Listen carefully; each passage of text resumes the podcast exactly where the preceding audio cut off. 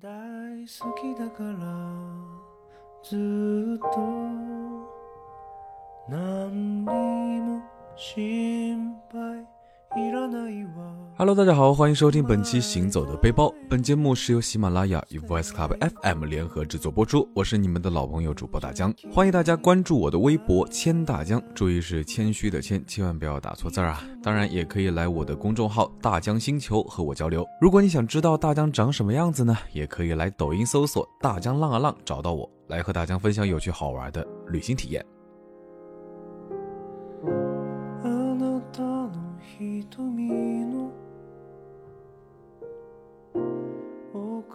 那上回咱们说到，在洞爷湖太阳宫温泉酒店泡了个汤，然后安安稳稳的睡了一觉。第二天早上起来呢，拉开窗帘才发现，原来酒店对面就是美丽的洞爷湖。吃完早饭，看时间还早，然后就去湖边走了走。微风习习，湖水清澈。说实话，虽然有一点点的凉意扑面而来，但是空气呢还是柔和干净，能见度也非常高。远处连绵的群山呢也是一览无遗，平台上还时不时有鸟儿在飞翔。说实话，这个场景还挺惬意的。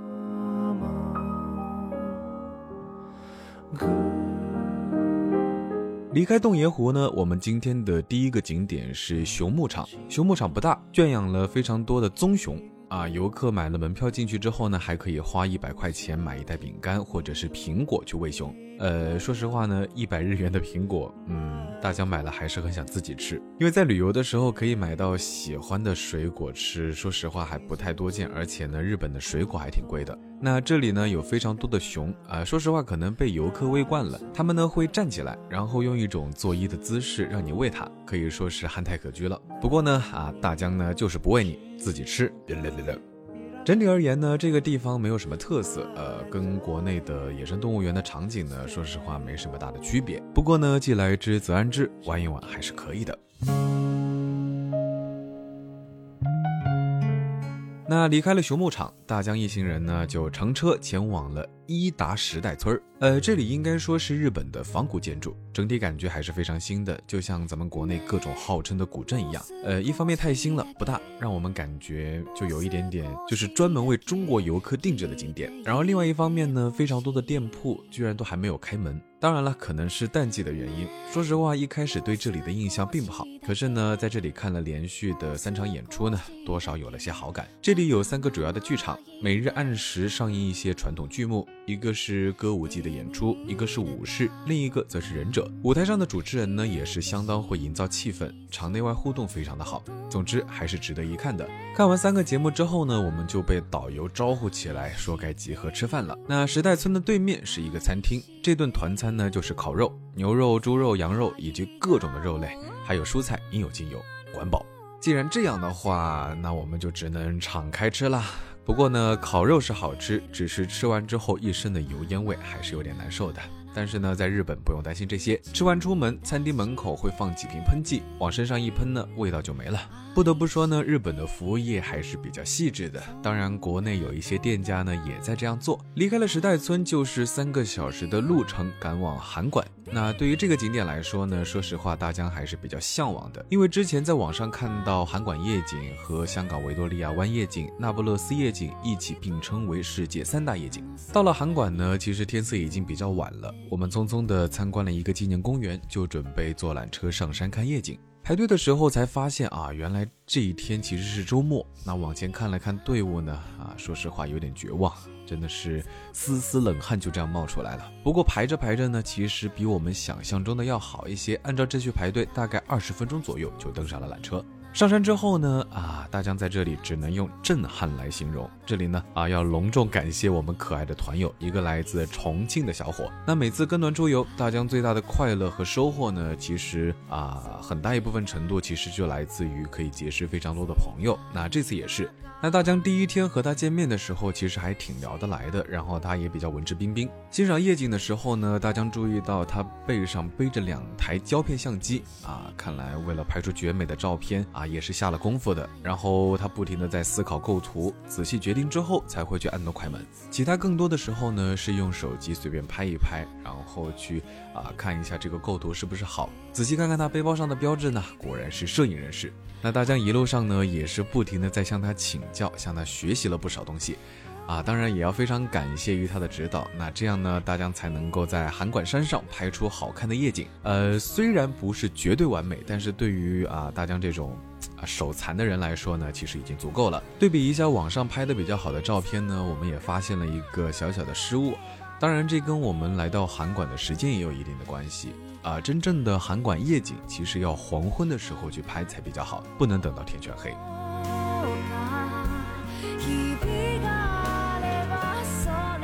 离开函馆山呢，欣赏完壮丽的夜景，我们就继续前往宾馆。那今天的宾馆依旧是温泉酒店，但是整体的酒店档次和格局呢，包括温泉规模，比昨天洞爷湖的说实话要差一些。当然，因为第二天还想去地狱谷泡温泉，所以这天晚上呢也没有瞎折腾。地狱谷是一处常年弥漫着火山气体、四处喷涌着不同种类温泉的活火山喷发遗址。因为当年喷发时过于强烈呢，火山口呢是在山脊的侧面形成了一片沸腾的山谷。登别的温泉呢主要源自于地狱谷，有多达九种不同的类型。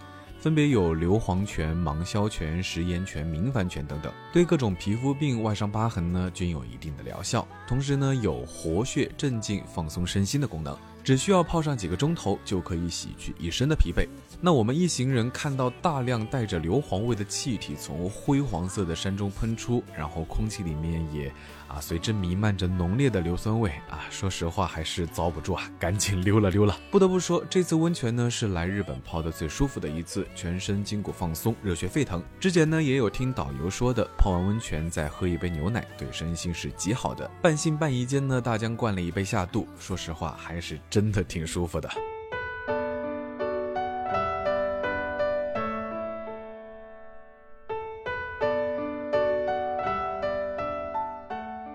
泡完温泉休整完毕呢，我们就是出发去大沼国定公园。虽然已经快四点，但是离晚餐呢还有一定的时间。那我们也是决定先去探探路。夕阳下呢，当然也有不同的感觉了。大沼国定公园呢是北海道面积最小的国定公园，也是日本新三景之一。公园呢由大沼、小沼和散落的小岛组成，环境优美，景色宜人。那因为今天呢我们是自由行，不赶时间，所以误打误撞呢，刚开始走了大岛之路，发现说实话有点短，根本看不到什么景色。于是呢又走了一遍寻岛之路，来感受这美好的大沼国定公园。刚进去的时候呢，其实有看到雪雕，有些人正在做，那我们呢也捡了个便宜，拍两张就行。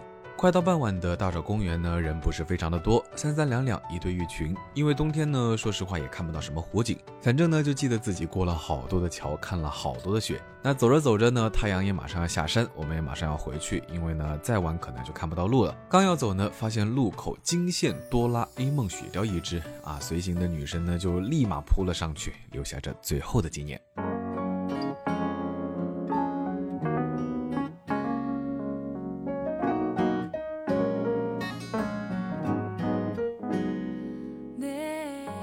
在韩馆呢，它的海鲜市场当然是不能错过的。距离 JR 韩馆站步行两分钟的距离，那这里的海鲜市场规模已经是比较大的一片区域了，有室内的，还有室外露天的，也有独立室内门面的。每天早上呢五六点就开门，中午两点左右就收摊。啊，在这里呢，大家要建议听众朋友们多转一转，了解一下大概的行情之后再开始购买。货比三家非常的重要。因为里面呢会有一些专门接待旅游团的店家，不光是接待外国团，同样也包括日本的国内团，价格呢会比正常的价格高一些。来这里呢当然是话不多说，开始吃吃吃。那这里出售的呢是每天北海道最新鲜的鱼货，可以自己钓墨鱼，然后再来个刺身，味道呢只能用鲜甜来形容。但是呢什么都比不上这里的烤海胆。大江之前呢烤海胆算是吃过挺多了，但是真的没有哪里能够比北海道的海胆要鲜甜。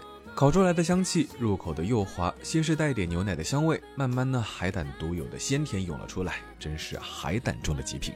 吃饱喝足之后呢，可以在附近逛一逛。小伙伴提议去特拉比斯奇诺女子修道院看一看。女子修道院于一八九八年由法国派遣来日本的八个修女创建，是日本的第一家女子修道院。至今呢，仍然有数十位的修女在严格的纪律下过着修道生活。修道院的内庭呢是禁止参观的，但是前庭目前来说是对游客开放。这里的红砖建筑清新别致，院内呢有圣母像等雕塑，给人呢非常圣洁的印象啊。特设的展示内展示着修女们的日常生活资料。此外呢，修道院还设有礼品店，销售产自修道院修女之手的奶油糖啊、白巧克力等各种礼品。那大江印象最深刻的呢，就是门口修女们亲自挤奶制作的牛奶冰淇淋。说实话，来这儿一定要吃那浓厚的奶香，一级棒。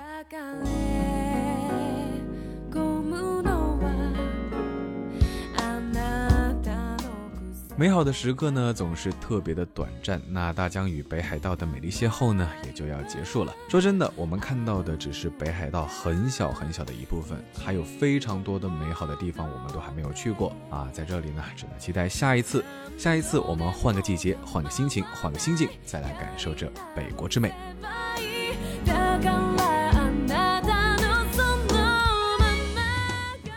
好了，我是大江，欢迎大家关注我的微博千大江，也可以来我的公众号大江星球和我交流。当然，如果好奇大江长什么样子的话，也可以来抖音搜索大江浪浪，找到我来和大江分享有趣好玩的旅行体验。我们下期节目再见，拜了个拜。